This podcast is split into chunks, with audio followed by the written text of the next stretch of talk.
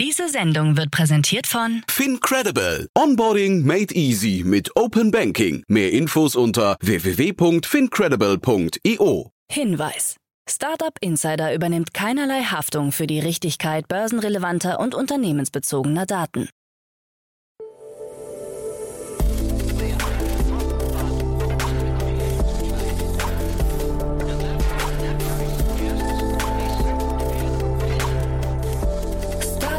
Insider Daily. Morgen Update. Einen wunderschönen guten Morgen und herzlich willkommen zu Startup Insider Daily. Mein Name ist Jan Thomas. Heute ist Mittwoch, der 19. Januar. Ja, und das sind heute unsere Themen. Auto 1 verfehlt seine ohnehin schon reduzierte Absatzprognose. Axel Springer scheitert erneut mit seiner Adblocker-Klage. Die Bundesumweltministerin Steffi Lemke schießt gegen die Technikhersteller. Microsoft will den Spielehersteller Activision Blizzard für 68 Milliarden Dollar übernehmen. Und Gary Vaynerchuk eröffnet einen Club in New York, bei dem die Mitgliedskarte als NFT vertrieben wird. Heute bei uns zu Gast im Rahmen der Reihe Investments und Exits ist mal wieder Jan Mitschaika von HV Capital. Ja, und wir haben einen Rundumschlag gewagt, würde ich sagen. Wir haben diesen riesen Deal, die äh, Übernahme von Activision Blizzard durch Microsoft, ihr habt es gerade gehört, für 68 Milliarden Dollar haben wir zum Anlass genommen, um so ein bisschen über die Zukunft des Game-Marktes zu sprechen. Da gab es ja auch gerade diese Riesenübernahme von Synga durch Take-Two. Aber es gab auch gerade gestern eine Riesenfinanzierungsrunde von Dream Games aus Istanbul. Und wir haben auch gesprochen über Animoca Brands. Die haben 358 Millionen Dollar eingesammelt und sind jetzt 5 Milliarden wert. Wir haben ein bisschen gesprochen über NFTs, über das Metaverse und so weiter und so fort. Also ein richtig cooles Gespräch. Sehr vielseitig, würde ich sagen. Macht total Spaß. Kommt sofort nach den Nachrichten mit Frank Philipp. Wie immer kurz der Hinweis auf die weiteren Folgen. Um 13 Uhr geht es hier weiter mit Sven Luckinger. Er ist der Co-Founder von Sestrify. Er war schon mal hier zu Gast, ist gar nicht so lange her, aber jetzt hat das Unternehmen eine weitere Finanzierungsrunde abgeschlossen in Höhe von 15 Millionen Dollar. Und zwar nur fünf Monate nachdem es die letzte Runde in Höhe von 7 Millionen Dollar abgeschlossen hat. Also darüber haben wir gesprochen. Ist ein sehr cooles Gespräch. Das, wie gesagt, um 13 Uhr. Und um 16 Uhr sollten wieder alle einschalten, die sich für junge Startups interessieren. Unser Format Junge Startups, präsentiert von meiner lieben Kollegin Nina Weidenauer, präsentiert heute wieder drei Unternehmen, die jünger sind als drei Jahre und maximal eine Finanzierungsrunde abgeschlossen haben in Höhe von einer Million Euro. Ist ein tolles Format, kann ich euch wirklich nur empfehlen, macht mir großen Spaß. Und die Themen, um die es heute geht, ist Geld sparen für Kinder, dann eine B2B-E-Commerce-Plattform für den Immobilienmarkt und dann eine sehr coole Software zum Digitalisieren von Prozessen aus verschiedensten Bereichen, zum Beispiel Lagerverwaltung, Routenplanen, Facility Management und so weiter und so fort. Also drei coole Themen und das Tolle bei all diesen jungen Unternehmen ist ja immer, dass sie noch so euphorisch sind. Die sind noch ganz am Anfang und brennen wirklich für ihr Thema. Also nicht, dass man das später nicht mehr tut, aber das ist wirklich da ganz besonders zu hören. Und äh, ja, dementsprechend meine große Empfehlung, hört euch das an, nachher um 16 Uhr, wie gesagt, junge Startups mit Nina Weidenauer. Und ja, damit genug der Vorrede. Wir gehen rein in die Nachrichten mit Frank Philipp, danach dann Jan Mitschaiker von HV Capital und vorher wie immer noch mal ganz kurz die Verbraucherhinweise. Werbung. Hi, hier ist Nina aus dem Content-Team von Startup Insider. Vielleicht hast du es ja schon gehört, wir haben endlich neben unserem Hauptkanal Startup Insider nun auch separate Kanäle für unsere verschiedenen Formate eingerichtet. Wenn du zum Beispiel nur unser tägliches Nachrichtenupdate Startup News hören möchtest, kannst du ab jetzt ausschließlich den Startup News Kanal abonnieren. Gleiches gilt für Investments und Exits, Startup Spotlight und alle anderen Formate, die zukünftig kommen werden. Die volle Ladung Startup Insider, also alle Formate, gibt es natürlich weiterhin hier auf dem Hauptkanal. Also, um die einzelnen Kanäle zu abonnieren, besuche jetzt startupinsider.de/slash insider. Wir sehen uns auf deinem Lieblingskanal. Startup Insider Daily. Nachrichten. Clayton Gründerteam kauft Unternehmen zurück. Nach dem Exit der Online-Plattform Clayton im Jahr 2018 an die deutsche Haufe Group hat das Gründerduo von Tina Deutsch und Nikolaus Schmidt bekannt gegeben, das Unternehmen zurückzukaufen. Clayton, eine Online-Plattform zur Vermittlung hochqualifizierter Berater und Coaches, war inzwischen in Haufe Advisory umbenannt worden. In einer Pressemitteilung heißt es dazu, wir haben in den letzten drei Jahren viel voneinander gelernt und profitiert. Aufgrund der unterschiedlichen Schwerpunkte, die die Unternehmen perspektivisch verfolgen möchten, macht es Sinn, künftig eigene Wege zu gehen. Für uns bedeutet dieser Schritt, dass wir den Weg von Clayton noch einmal neu und hoch innovativ denken und unsere anspruchsvollen Pläne mit vollem Elan weiter verfolgen können. So die beiden Gründer, die nun wieder 100 Prozent an dem Unternehmen besitzen. Yeah, we missed it. Auto 1 verfehlt seine ohnehin reduzierte Absatzprognose. Gebrauchtwagenplattform Auto 1 hat ihre Absatz- und Ankaufszahlen für das vierte Quartal und das Gesamtjahr 2021 veröffentlicht. Demnach konnten im vierten Quartal im sogenannten Merchant Segment 153.000 Automobile und damit 35 Prozent mehr als im letzten Jahr abgesetzt werden. In der Unit Auto Hero konnten 13.850 Fahrzeuge abverkauft werden, ein Plus von 231 Prozent gegenüber dem Vorjahr. Im Gesamtjahr 2021 verkaufte die Auto 1 Group insgesamt 596.632 Fahrzeuge, was ein Wachstum von 30 Prozent gegenüber dem Vorjahr bedeutet. Der Ankauf von Fahrzeugen stieg unterdessen um 39 Prozent auf 617.235 Fahrzeuge. Das Unternehmen hat damit das eigene Absatzziel, das im Vorfeld bereits nach unten korrigiert wurde, knapp verfehlt. Axel Springer scheitert erneut mit Adblocker-Klage. Zum wiederholten Mal muss sich der Medienkonzern Axel Springer dem Adblocker Plus Anbieter IO des Internetunternehmens Tim Schumacher geschlagen geben. Wie das Hamburger Landgericht entschied, verletzt die durch die Werbeblocker bedingte Veränderung der Seite nicht das Urheberrecht. Die Anwälte Springers hatten es mit Parallelen zu einem Urteil des Hanseatischen Oberlandesgerichtes von 2012 versucht, als entschieden wurde, dass Cheating-Programme für die PlayStation Portable so tief in den Arbeitsspeicher eingreifen, dass es einer Erlaubnis des Urhebers bedarf. Der Rechtsstreit zwischen Axel Springer und dem Kölner Unternehmen IO läuft bereits seit 2014. Zwar sind bislang alle Anläufe gescheitert, aber es ist zu erwarten, dass Springer auch gegen das aktuelle Urteil Einspruch einlegen wird. Umweltministerin schießt gegen Technikhersteller. Geht es nach Bundesumweltministerin Steffi Lemke von Bündnis 90 Die Grünen, müssen Hersteller von Elektrogeräten bald konkrete Angaben zur erwarteten Lebensdauer ihrer Produkte machen. Kunden von Notebooks, Kühlschränken oder Smartphones könnten somit direkt auf der Verpackung erkennen, von welcher Lebensdauer der jeweilige Hersteller ausgeht. Um zu vermeiden, dass Hersteller keine Fantasieangaben machen, sollten die Angaben an die Gewährleistungspflicht der Hersteller gekoppelt werden. Innerhalb der angegebenen Lebensdauer sollen Hersteller für ihre Produkte haftbar bleiben. Sollte ein Mangel auftreten, so tritt ein Garantiefall ein und das Produkt muss repariert werden, sagt ein Sprecher des Bundesumweltministeriums. Luca-App zum halben Preis. Flexibles Geschäftsmodell als letzte Chance. Die Nexenio GmbH, Betreiber der derzeit oft kritisierten Luca-App, versucht, den drohenden Kündigungen der Bundesländer zuvorzukommen. Aus diesem Grund präsentiert sie ein flexibles Geschäftsmodell, das zum einen deutlich günstiger ist als bisher und zum anderen als On-Demand-Service für Gesundheitsämter angeboten werden soll. Bundesländer sollen so die Möglichkeit erhalten, das Luca-System nur nach Bedarf und für einen beliebigen Zeitraum einzusetzen. Man wolle weiterhin den Wandel der Pandemie zur Endemie begleiten und dabei helfen, gesellschaftliches Leben zu ermöglichen. Bitpanda erweitert Portfolio. Der österreichische Neo-Broker hat auf seiner Investmentplattform hunderte neuer Teilaktien und digitale Assets, darunter Kryptowährungen, Edelmetalle sowie Aktien und ETFs hinzugefügt. Das auf den Namen Bitpanda Stocks getaufte Angebot wurde bereits im April 2021 lanciert und um Assets europäischer und globaler Unternehmen erweitert.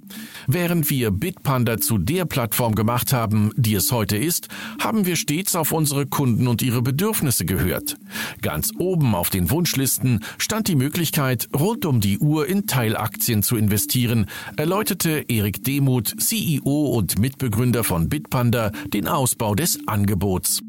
Bitpanda wurde 2014 als Krypto-Trading-Unternehmen gegründet und zuletzt mit 4,1 Milliarden US-Dollar bewertet. Maybe I bought it. Microsoft will Activision Blizzard für 68 Milliarden Dollar übernehmen. Es wäre die größte Übernahme in der Geschichte Microsofts. Das US-Technologieunternehmen hat angekündigt, Activision Blizzard übernehmen zu wollen, einen der größten Gaming-Publisher der Welt. Damit würde sich Microsoft die Rechte an großen Marken wie Diablo, Call of Duty, Overwatch und Candy Crush oder World of Warcraft sichern. Microsoft bietet 95 Dollar je Aktie von Activision Blizzard und damit einen kräftigen Aufpreis auf den Schlusskurs von 65,39 Dollar am vorherigen US-Handelstag am Freitag. Im Zuge der Übernahme wird die Spielefirma mit 68,7 Milliarden Dollar bewertet. Das sind rund 60,4 Milliarden Euro. Activision Blizzard steht seit mehreren Monaten wegen mehrerer Vorwürfe von sexueller Belästigung und Diskriminierung gegen Manager des Unternehmens in der Kritik. Im Juli letzten Jahres hatte die kalifornische Arbeitsschutzbehörde eine Klage gegen Activision Blizzard eingereicht, in der die Kultur innerhalb der Firma als Brutstätte für Belästigungen und Diskriminierungen von Frauen bezeichnet wurde. Seit Juli 2021 wurden in diesem Zusammenhang mehr als drei Dutzend Mitarbeiter entlassen. I'm gonna be suing you. Corona-Leugner verklagt Mark Zuckerberg. Auf 300.000 Dollar hat der Peruaner Juan Mejia Seminario den Meta-Vorstandsvorsitzenden Mark Zuckerberg verklagt. Grund ist die einmonatige Sperrung des Facebook-Kontos Seminarios nach dessen Posting am 13. Mai letzten Jahres. Dabei schrieb er, China wird sich gegenüber der Welt für Covid-19 verantworten müssen und beschuldigte den Virologen Luc Montagnier, das Virus in China absichtlich geschaffen zu haben, um die Weltwirtschaft zu schwächen. Der Anwalt des Klägers behauptet, dessen Post basiere auf wissenschaftlichen Studien und sei daher keine Verschwörungstheorie. Eine Richterin hat die Klage überraschenderweise zugelassen und Zuckerberg höchstpersönlich zur Anhörung via Google Meet vorgeladen. Die Anhörung selbst soll am 17. Juni stattfinden. Uh, do you see a, a need for government regulation in this area? England will Kryptowerbung regulieren. Das Finanzministerium des Vereinigten Königreichs plant, den Verbraucherschutz in England zu stärken. Aus diesem Grund sollen Kryptodienste der Financial Promotions Legislation unterworfen werden und Werbung für Kryptodienstleistungen strenger reguliert werden. In einer Pressemitteilung des Ministeriums hieß es, dass Werbung für Kryptoassets künftig den Vorschriften der FCA unterliegen, und zwar nach denselben Standards, die auch für andere Finanzprodukte wie Aktien, Wertpapiere und Versicherungsprodukte gelten. Zugleich betonte Finanzminister Rishi Sunak, man wolle die aufstrebende Industrie nicht behindern, sondern lediglich für faire Spielregeln sorgen. Weltweit erstes NFT-Restaurant eröffnet.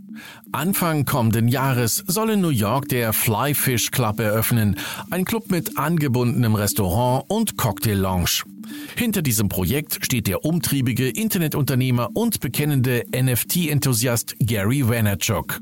Und so wundert es nicht, dass der Einlass zum Club nur mit einer Membership-Karte möglich ist, die als exklusives NFT vertrieben wird.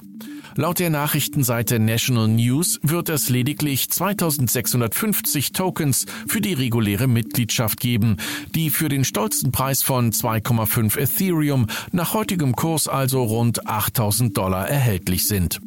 Darüber hinaus wird es 385 Tokens für eine Premium-Mitgliedschaft geben, die den Zutritt zu einem weiteren exklusiven Bereich des Clubs ermöglicht. In der Mitgliedschaft ist nur der Zutritt enthalten. Essen und Getränke müssen selbstverständlich bezahlt werden. Startup Insider Daily. Kurznachrichten. Laut Auswertung von FX Research wurden hierzulande im letzten Jahr so viele Serienformate wie nie zuvor ausgestrahlt. Insgesamt 549 Originalserien wurden im Fernsehen und auf Streaming-Plattformen gesendet und damit noch einmal knapp 30 mehr als im bisherigen Rekordjahr 2019. Die Kryptobörse Binance hat ein Abkommen mit der Gulf Energy Development PCL geschlossen, einer thailändischen Holdinggesellschaft des Milliardärs Sarat Ratanawadi. Beide Seiten sind sich laut Bloomberg darin einig, dass die Infrastruktur der digitalen Wirtschaft in Thailand in den nächsten Jahren ein schnelles Wachstum erleben wird. Demnach scheint die Eröffnung einer regulierten Niederlassung von Binance in Thailand kurz bevorzustehen. Nachdem die hinter dem Browser Firefox stehende Mozilla Foundation für ihre Ankündigung, Spenden in Kryptowährungen zu akzeptieren, Ende letzten Jahres einen herben Shitstorm eingefahren hat, erreicht die Diskussion um Kryptowerte nun auch die gemeinnützige Stiftung Wikimedia Foundation. Auch diese wurden von ihren Nutzern inzwischen aufgefordert, keine Spenden in Währungen wie Bitcoin und Ethereum zu akzeptieren, da diese nicht mit dem Engagement der Stiftung für ökologische Nachhaltigkeit in Einklang zu bringen seien. Wikimedia hat hierzu bislang noch keine Entscheidung getroffen. Fünf Jahre lang hat der indonesische Student Sultan Gustav Al-Ghazali jeden Tag ein Selfie von sich aufgenommen, um daraus anschließend ein Zeitraffer-Video zu machen. Mehr oder weniger aus Neugier hat er dann seine Bilder als NFT zum Verkauf gestellt und Preise von bis zu zwei Ether erzielt. Ende vergangener Woche hat er die Millionenmarke überschritten und insgesamt 372 Ether eingenommen. Seinen Eltern hat er bislang noch nichts von seinem Nebenerwerb erzählt. Und das waren die Startup Insider Daily Nachrichten vom Mittwoch, den 19. Januar 2022. Super, ja, ich freue mich sehr. Jan Mitschaiker ist wieder hier von HV Capital. Hallo Jan. Jan, vielen Dank für die Einladung wieder. Ja, freue mich auch sehr. Und äh, ich habe vorhin an dich gedacht, weil ich gesehen habe, also es waren, glaube ich, zwei Meldungen von euch, die heute über den Ticker gegangen sind. Äh, zum einen habe ich was gesehen über Welster. Kannst du vielleicht mal kurz erzählen, was die machen? Die haben eine Finanzierungsrunde abgeschlossen. Und vielleicht nochmal kurz in eigener Sache die Brücke zur Nachmittagsfolge. Äh, wir begrüßen, oder heute Mittag zumindest, um 13 Uhr äh, Sven Lackinger von Sestrify. Genau, genau. Also es sind ja ähm, zwei HV-Portfoliogesellschaften. Einmal Wellster, die ähm, fassen digitale Telemedizin-Angebote zusammen, ähm, haben angefangen vor allem mit Männer, typischen Männerthemen. Ich meine, gut, wir sind jetzt im Podcast, also man sieht es nicht, aber Thema psychische Gesundheit, ähm, Intim, Haar, Haut etc. Auch Te äh, Selbsttests, ähm, Themen, wo vielleicht der geneigte männliche Zuhörer nicht unbedingt zum Arzt gehen möchte. Ähm, und äh, genau, da gab es ähm, im Juni eine, eine Series B, ähm, die jetzt nochmal quasi ähm, vergrößert wurde um 17 Millionen. Ähm, und was das ähm, Wellster erlauben wird, ist über diesen Bereich quasi Männer hinauszugehen, auch Richtung, Richtung Frauengesundheit. Und ähm, da soll es eben Behandlung für die Teamgesundheit ähm, etc. geben. Spring ist da die Marke für, für Männer. Genau, so wird das dann ausgebaut. Mhm. Und ich habe gerade, wenn du erzählt hast, geguckt, äh, das wusste ich jetzt tatsächlich gar nicht, dass Wallster tatsächlich auch am Freitag schon bei uns im Podcast ist. Also das heißt, äh, der Dr. Manu, Dr. Manuel Nothelfer ähm, ist, glaube ich, einer der Gründer, ne? wird bei uns genau, zu Gast genau, sein. Genau. Also von daher, wen das Thema Männergesundheit interessiert an der Stelle oder der, jemand, der wissen möchte, wie es im Health-Bereich gelingt, eine, eine erweiterte Series B aufzustellen, das äh, auf jeden Fall hier am Freitag. Und Sestrify kannst du vielleicht auch trotzdem nochmal ein, zwei Sätze sagen. Ne? Genau, Sestrify, ähm, wahnsinnig interessantes Business auch, also was da was Sastrify machen. Mittlerweile ähm, kaufen ja alle ähm, Unternehmen immer mehr SaaS-Tools. Ähm, Manchmal wird das zentral erledigt, manchmal nicht. Dann gibt es Guerilla-Buying, dann werden die Verträge verhandelt oder nicht. Und ähm, was Sastrify macht, ist, dass man da eben sein, sein SaaS-Buying outsourcen kann. Ähm, das heißt, Sastrify trackt einerseits, welche Lizenzen habe ich. Ähm, ich sage mal Salesforce, Atlassian, Figma, Mailchimp. Ähm, sind meine Preise da optimal? Werden die überhaupt noch genutzt? Etc. Und schafft es da ähm, für die Kunden ähm, erhebliche Ersparnisse zu realisieren. Und der Sven hat mir im Nachgang nach unser, zu unserem Podcast auch noch erzählt, sie haben mal irgendwann analysiert, welche Tools von Unicorns äh, eingesetzt werden. Also vielleicht ist das auch nochmal ein Grund, nachher mal reinzuhören, denn es war wirklich ein sehr, sehr cooles Gespräch, muss ich sagen. Ja.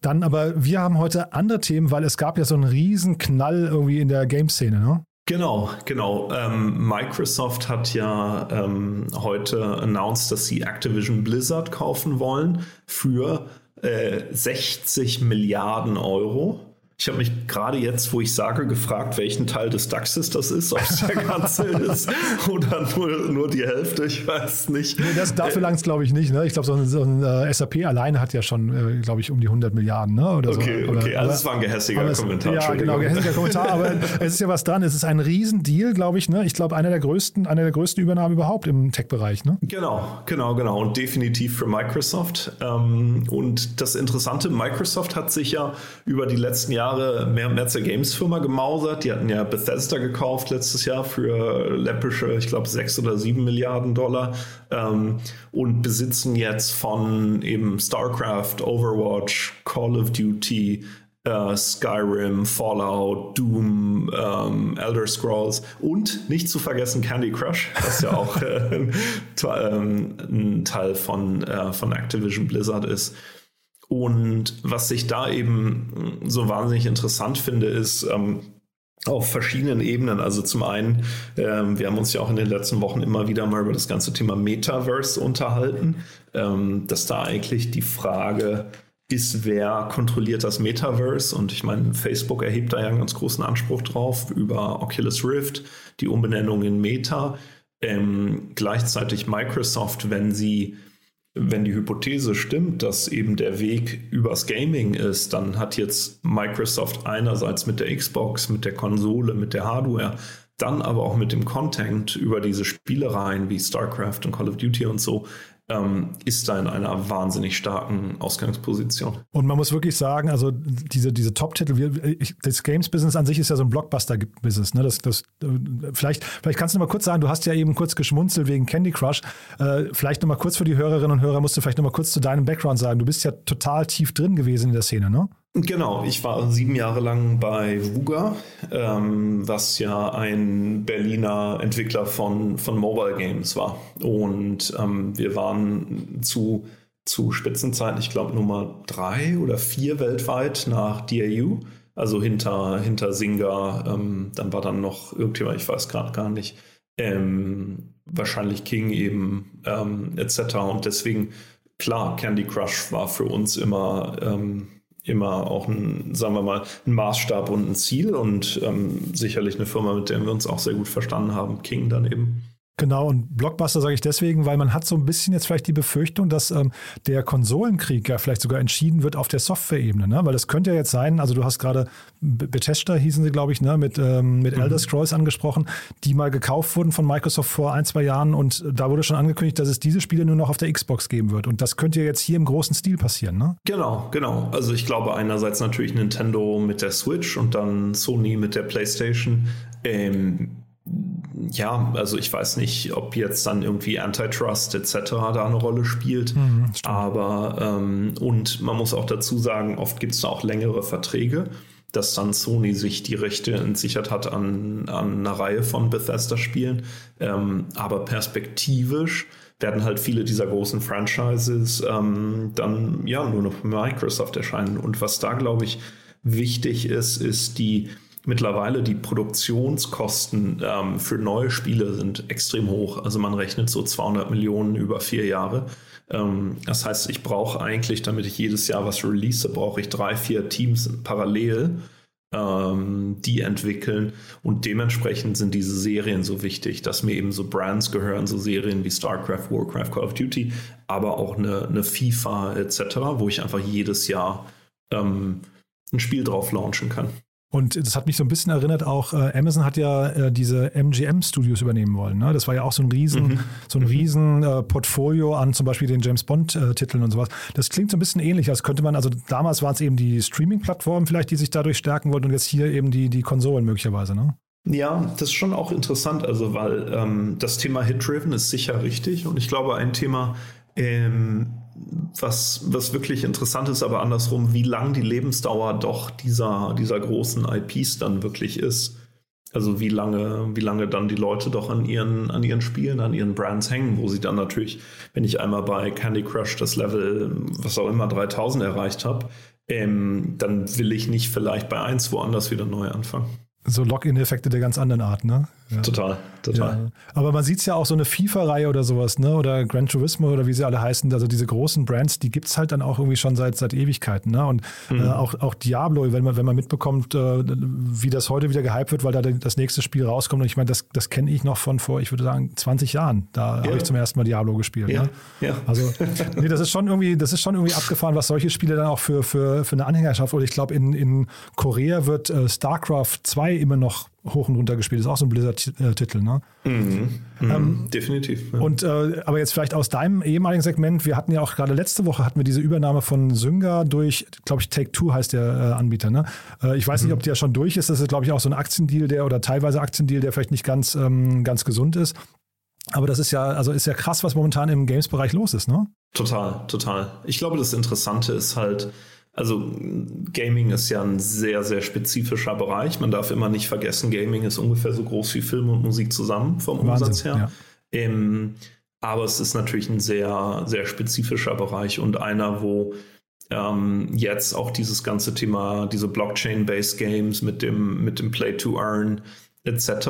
Ähm, im Mittelpunkt stehen. Ich habe bei Wuga haben wir lange überlegt, so, weil wir haben erst Facebook-Games gemacht, dann Mobile Games und dann haben wir überlegt, was ist eigentlich das nächste? Und dann haben wir zum Beispiel auch mal Games für die Apple Watch gemacht, ähm, etc. Und jetzt sieht es ja so aus, wenn man auf Axie Infinity schaut, ähm, als Beispiel, ähm, dass eventuell diese Play-to-Earn-Games auf Blockchain-Basis dann so die nächste grundlegende Neuerung sein könnten nach Mobile Games. Ja, oder eben die Integration in bestehende Spiele, ne? weil ich glaube, das ist ja, also so Ubisoft und so haben das auch angekündigt, äh, weil so ein Axie Infinity, wenn man sich das mal jetzt ganz nüchtern betrachtet, ich weiß nicht, wie, du, wie dein Gamer-Auge da drauf guckt, aber ich würde sagen, das ist, sind so relativ triviale Spiellandschaften, die im Vergleich zu richtigen Spielen, also jetzt so World of Warcraft oder sowas, eigentlich keine Existenzberechtigung haben. Ne? Total, total. Und ich meine, es gibt da ja auch Leute, die sagen, ähm, Axie Infinity ist halt eigentlich eher ein Multilevel-Marketing- ähm, Projekt, was halt auch eben auf diesen Influx immer neuer User ähm, zählt.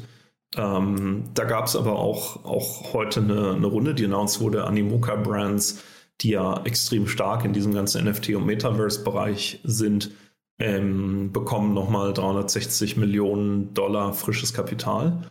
Irre. Und ähm, den, deren Portfolio ist eben Axie Infinity, Sandbox, NBA Top Shots, Dapper Labs, OpenSea äh, sind eigentlich bei sehr, sehr vielen dieser großen NFT-Metaverse-Projekten ganz vorne mit dabei. Und ist das, ähm, also Animoca Brands, kennst du die besser? Ist das ein, ein Fonds oder wie, wie hat man die zu sehen? Du, Animoca Brands, die gab es definitiv schon zu Wuga-Zeiten. Was ich an denen immer cool fand, die waren immer wahnsinnig umtriebig, ähm, Spiele quasi selber zu entwickeln, aber auch zusammen zu kaufen ähm, und waren da immer sehr, sagen wir mal, umtriebig. Ähm, genau. Und ähm, ich glaube, seit, also gibt es sicher seit sieben, acht Jahren mittlerweile. Und dann hast du mir im Vorfeld erzählt, kurzer Blick noch nach, nach Istanbul, ne? Da hast du mir gesagt, ja. da hat dein, da hat dein VC-Herz ein bisschen geblutet, ne? Ja, das war vor, ich sag mal, vor drei Jahren wahrscheinlich. Ähm, also es gab, Istanbul ist ja lustigerweise der, einer der Mobile Games Standorte. Da gibt es ja, Peak Games war, glaube ich, eins der ersten, ähm, die da entstanden sind. Und äh, ich bin dann nach Istanbul geflogen, um mir eine Early-Stage-Firma anzuschauen, ähm, eben Dream Games. Und damals waren das halt irgendwie drei Leute. Ähm, und dann habe ich gesagt, boah, ähm, und vielleicht um, sagen wir mal, was Sie gesagt haben, ist, Sie haben halt ein sehr ähnliches Spiel mehrere Male schon entwickelt bei Peak Games. Ähm, und jetzt wollten sie das nochmal machen. Und ich habe gedacht, das ist eigentlich eine schlaue Idee, was man merkt im Gaming. Erfahrene Game Developer wollen eigentlich immer wieder das gleiche Spiel bauen und es immer besser machen, während die eher Junioreren sagen, ah, ich habe eine ganz revolutionäre Idee. Ähm, genau, aber die haben halt gesagt, sie wollen letztendlich sehr ähnliche Spiele bauen wie bisher. Und das und in der Kombination Istanbul, was für HV ja nicht, sagen wir mal, unser typisches Investment-Territorium ist, hat dann dazu geführt, dass ich gepasst habe und ich hätte halt die Möglichkeit gehabt, keine Ahnung, die erste Runde waren, glaube ich, 4 Millionen mit Balderton geteilt, also 2 plus 2. Heute sehr, sehr wenig Geld. Damals, ähm, ja, hatte ich da Respekt vor. Und die Raisen haben jetzt geraced irgendwie 250 weitere Millionen bei einer 3 Milliarden Bewertung, ähm, was wahrscheinlich im Vergleich zu unserem Einstiegskurs eine Verhundertfachung unseres Geld gewesen wäre, äh, irgendwie so. Ähm, genau. Und so sitzt man da dann und denkt, hm, hätte, wäre, könnte, wäre doch ganz gut gewesen. ja, das ist natürlich äh, furchtbar, ne? aber also, das erinnert so ein bisschen an die Möglichkeit, die, glaube ich, Early Bird mit Peak Games hatte. Ne? Ähm, die haben ja auch so ein riesen Multiple gehabt dann, äh, und, glaube ich, an diesem Exit an Synger war das, glaube ich, vor einem, vor einem Jahr ungefähr ähm, oder anderthalb Jahren äh, haben sie dann ja auch 500 Millionen Return gehabt, sowas in der Größenordnung. Ne? Und sowas geht dann scheinbar in so einem Bereich, ne? Die Zahlen weiß ich nicht, aber ähm, genau, genau. Also das, ähm, das sind so die Deals. Und wenn man sich dann trösten will, dann kann man sagen, hey, immerhin habe ich es gesehen ähm, immerhin hatte ich die Chance, die Entscheidung zu fällen. Ich habe sie halt falsch gefällt. Das ist so die, die positive Sicht. Die negative Sicht ist natürlich, hey Jan, da hast du echt gepennt. ja, ich, also ohne jetzt natürlich die da äh, sag mal, reinfahren zu wollen, aber ich würde fast sagen, es nicht gesehen zu haben, wäre fast beruhigender. Ja, äh, also ich weiß ja nicht, was die Entscheidungspunkte für dich damals waren, aber das ist natürlich als VC, man, ich, ich glaube, als VC habe ich mal gelernt, äh, ist ja das Wichtigste, was, oder du bist ja professioneller Neinsager. Ne? Man, man sagt ja, viel mehr Nein als Ja. Das stimmt. Ähm, andersrum, also eigentlich gilt es immer, man will die Deals gesehen haben. Denn ich meine, Istanbul kann man dann, dann diskutieren. Also muss HV einen Deal in Istanbul sehen? Wahrscheinlich nicht. Ähm, wenn jetzt natürlich der, also, aber es ist halt immer besser, das zumindest gesehen zu haben und sich dagegen entschieden zu haben, als wenn jemand was Cooles gründet und wir bekommen es überhaupt nicht mit, weil unser Job ist ja, ist ja immer alles zu sehen irgendwie. Insofern, aber das ist nur ein schwacher Trost. Ja, und die haben ein Spiel, das heißt Royal Match. Das ist das Spiel, von dem du gesprochen hast. Äh, ich, ich kannte das nicht. Ähm, das, das sieht aber so ein bisschen aus wie so diese typischen, weiß nicht, Mobile Games. Äh, könnte jetzt auch von King.com sein eigentlich, ne? Das ist ja, also bei die drei Gründer kamen von Peak eben. Ah, von Peak, okay. Ähm, und da gab es Toy Blast, Toon Blast. Und letztendlich Royal Match ist die, die V3, wenn man so will, okay. von Toy Blast und Toon Blast, die auch schon sehr ähnlich waren. Ah, ich kenne diese Spiele nur, wenn ich Leuten mal über die Schulter gucke in der, in der U-Bahn. Ja? Also ich habe hab sowas noch nie gespielt. Aber das sind wahrscheinlich so diese Dinge, das habt ihr ja bei Wuga damals auch. Ähm, ich erinnere mich an einen Vortrag von Jens Begemann, ich glaube vor zehn Jahren ungefähr, wo er mal erzählt hat, wie akribisch man im, äh, im Gaming-Bereich dann so jede Entscheidung und jeden Button und was weiß ich alles optimiert, um halt irgendwie den Nutzer möglichst tief reinzusaugen in das ganze Thema. Ne? Genau, genau. Und das war auch die, die Hypothese ähm, da von, von Dream Games. Ähm, zum Beispiel, also man, jetzt schweifen wir ein bisschen ab, aber es gibt im Gaming das Core Game und das Meta Game. Core Game ist dann sowas wie, hey, Match 3, weißt du, ich muss drei bunte Steinchen in der Reihe bringen. und Meta Game ist dann, ich mache das, um meine Farm aufzubauen, sag ich mal, oder, oder um die Saga zu erleben. Ähm, und was zum Beispiel Dream Games Hypothese war, ist, sie iterieren auf diesem Core Game und machen einfach diese Match 3 Experience immer besser, immer bessere Levels, bessere Grafik, bessere Animation, während alle anderen eigentlich auf diesem Metagame iterieren.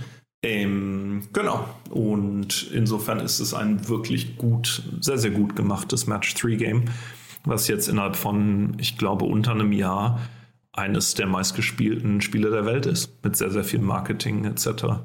Wobei, wenn du die, diese Differenzierung gerade bringst, würde ich fast sagen, Metagame klingt ja schon sehr nach Metaverse. Und also eigentlich könnte man fast denken, dass so ein Farmville oder sowas in der Zukunft eine riesengroße. nee, also ernsthaft, ich glaube, so im Metaverse, wenn du anfängst, irgendwie Dünger zu kaufen, also das sind ja diese ganzen Prinzipien, ne? Du kommst schneller voran, wenn du irgendwelche Sachen hinzukaufst.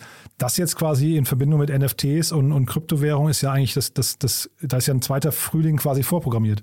Mhm. Ja, guter Punkt. Vielleicht ähm, will ja einer der, der Zuhörer hier ein Farming-Game im Metaverse bauen. Finde ich eigentlich, eigentlich Mega. Jan, mach du das doch. Das cool. um Gottes Willen. Überhaupt nicht meine Welt. Und vielleicht die Brücke zu euch. Macht ihr viel im Gaming-Bereich? Also ist das ein, ist das ein VC, ja, offensichtlich ein VC-Thema ist es wahrscheinlich schon jetzt bei den ganzen Exits, ne? Ist es, ist es definitiv. Äh, Gaming ist immer ein bisschen tricky. Also einerseits ist Gaming, ähm, da mal früher war die Aussage vor fünf Jahren, dass Gaming ein gutes Viertel der Venture Exits ist. Auch, wo Europa auch wirklich stark ist mit King, Supercell, in der ersten Reihe, in der zweiten Reihe dann ein Vuga, ein Playrix, ein Natural Motion, Social Point etc. Ähm, andersrum, man investiert da ja in Teams in der Hoffnung, dass sie dann halt dieses Spiel bauen können und es ist selten, dass wie bei Dream Games das erste Spiel direkt funktioniert. Ähm, und insofern es ist ein Bereich, wo es einige spezialisierte Fonds gibt. Und ähm, das ist eigentlich zumindest im Early-Bereich, glaube ich, ein Thema, wo man, wo man wirklich tief drin sein muss, um, um da sehr gut zu sein. Ja, hier in Berlin, ich hatte auch mal den Janusz Sadowski, heißt der, glaube ich, von Colibri Games hier in Berlin äh, im Podcast. Die haben ja auch einen riesen Exit hingelegt, äh, ohne externe Investoren, aber auch mit im Prinzip einem Spiel. Ne? Das haben die einmal hochgejatzt, haben das wirklich perfektioniert und, glaube ich, an Ubisoft oder so, wenn ich mich richtig erinnere, äh, verkauft. Genau, genau. Also, Colibri ähm, hatte ich lustigerweise mal bei mir im, im Büro. Und ähm, hast du ja auch angeguckt und ich nö, nö, nö, okay, ich habe mich mit den Gründern getroffen und irgendwann meinte ich so, okay, läuft ja mega bei euch. Was wollt ihr eigentlich von mir? Und die so, oh nee, nur Erfahrungen austauschen. ah, cool. Ja, die haben jetzt Geld zum Anlegen. Vielleicht sind die aber irgendwann eure LPs, ne? Ja, super. Du, aber nicht, ne? ein sehr, sehr cooler Markt, muss ich sagen. Also finde ich, finde ich auch sehr cool, dass wir darüber gesprochen haben. Äh, was würdest du sagen, wo geht das jetzt hin? Sehen wir da jetzt eine ganze Reihe an neuen, äh, gerade jetzt mit dem NFT-Bereich, so Axie Infinities und sowas, kommen da jetzt ganz viele nach und seht ihr da schon viel? Es gibt einen Riesenschwung mittlerweile an Web3-Games. Und die guckst du dir auch an, also wenn, wenn jetzt jemand sagt, er, er möchte sowas machen, bei dir gut aufgehoben, ne?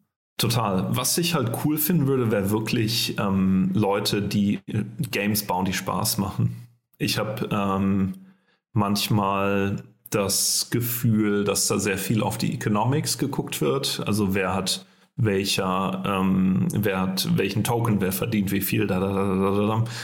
Ah, und aber eigentlich, ähm, ich glaube, damit Spiele langfristig, also ich glaube, Spiele müssen halt Spaß machen. Und ähm, da, genau, das fehlt mir da manchmal noch. Aber es ist ja ein schönes Statement vom VC, weil also eigentlich würde man denken, der VC möchte vor allem, dass die Unit Economics oder die, die, die KPI stimmen und der Umsatz hinten raus funktioniert, ne? Ja, wir haben uns aber äh, quasi in der Mitte des Podcasts darüber unterhalten, wie lang manche dieser Franchises existieren. Und ich glaube, dass zum Beispiel ähm, Pearl's Peril oder jetzt June's Journey, was die großen Vuga Games, ähm, also Pearl's Peril war und June's Journey ist, ähm, das sind einfach Spiele, wo die Leute über Jahre täglich spielen, weil die Inhalte so cool sind, die Stories, sie sich mit den Charakteren identifizieren, ähm, etc. Insofern, ja, es wurde jetzt gerade, das kam auch heute, lief es über den Ticker, eine, äh, kennst du vielleicht noch, ich glaube aus den 80er, 90ern gab es in Deutschland ein äh, Game Studio Rainbow Arts hießen die und die haben jetzt gerade ihr gesamtes Spielepaket verkauft von damals, ihre ganzen Lizenzen. Mal gucken, da kommt vielleicht auch ein zweiter Frühling. Also so viel zum Thema Langlebigkeit. Ne? Mal gucken. Wäre eigentlich interessant, vielleicht eine, eine alte Lizenz zu kaufen. Da gab es in Berlin eine Firma, die das gemacht haben. Die haben alte Spielelizenzen gekauft, die dann, keine Ahnung, äh, du und ich eher noch kennen. Ähm, ja, ist natürlich auch spannend, weil man da natürlich einen guten Teil des, ähm, des Marketings, sagen wir mal, ähm, sich spart. So aus Nostalgiegründen kriegst du auf jeden Fall viele Leute draufgehoben, ne? Ja, genau. Zumindest für einen Versuch mal. Du, Jan, hat mir wieder großen Spaß gemacht, ja. Also ähm, wir könnten da jetzt noch endlos weiterquatschen, aber ich würde sagen, wir heben uns das auf zum nächsten, bis zum nächsten Mal, wenn es dann den nächsten großen Exit aus der Games-Branche gibt. Machen wir so. Super. Du, vielen, vielen Dank. Ja, bis dahin, ne? Alles Gute. Danke, Jan. Tschüss. Werbung. Hi, ist Paul. Product Manager bei Startup Insider. Willst du wissen, welche Startups aus Hamburg, Mannheim oder vielleicht auch Bielefeld sich mit künstlicher Intelligenz beschäftigen? Oder wie zum Beispiel das Portfolio von Earlybird oder HV Capital aussieht? Entdecke all das und noch viel mehr auf unserer Plattform. Kostenlos und ohne Begrenzungen. Unsere Datenbank umfasst über 20.000 Profile aller relevanten Startups, Investoren und Personen, die darauf warten, von dir entdeckt zu werden. Also, wenn ich dein Interesse geweckt habe, schau einfach mal auf unserer Plattform vorbei unter startupinsider.de/slash insider. Startup Insider Daily, der tägliche Nachrichtenpodcast der deutschen Startup-Szene. Das war Jan Mitschaiker von HV Capital und damit sind wir durch für heute Vormittag. Kurz nochmal der Hinweis auf nachher um 13 Uhr. Sven Luckinger, der Co-Founder von Sestrify. Da sprechen wir über das Thema, wie findet ihr eigentlich die besten Tools für euer Unternehmen? Denn genau da möchte Sestrify helfen. Das Unternehmen hat eine Finanzierungsrunde abgeschlossen in Höhe von 15 Millionen Dollar angeführt von First Mark Capital aus New York. Ist ein toller Fonds, sehr renommierter Fonds und ich glaube, das Unternehmen ist auf einem sehr, sehr guten Kurs. Um 16 Uhr dann junge Startups mit meiner Kollegin Nina Weidenauer. Da haben wir wieder drei tolle Unternehmen, die maximal drei Jahre alt sind und maximal eine Finanzierungsrunde abgeschlossen haben in Höhe von einer Million Euro. Die Themen, um die es heute geht, sind Geldsparen für Kinder, dann eine E-Commerce-Plattform für den Immobilienmarkt und eine Digitalisierungssoftware für Prozesse verschiedenster Bereiche, unter anderem Lagerverwaltung, Routenplanung und Facility Management. Also, es lohnt sich, das wie gesagt nachher um 16 Uhr und ja, bis dahin euch erstmal einen wunderschönen Tag und hoffentlich bis nachher. Ciao, ciao. Diese Sendung wurde präsentiert von Fincredible. Onboarding made easy mit Open Banking. Mehr Infos unter www.fincredible.io.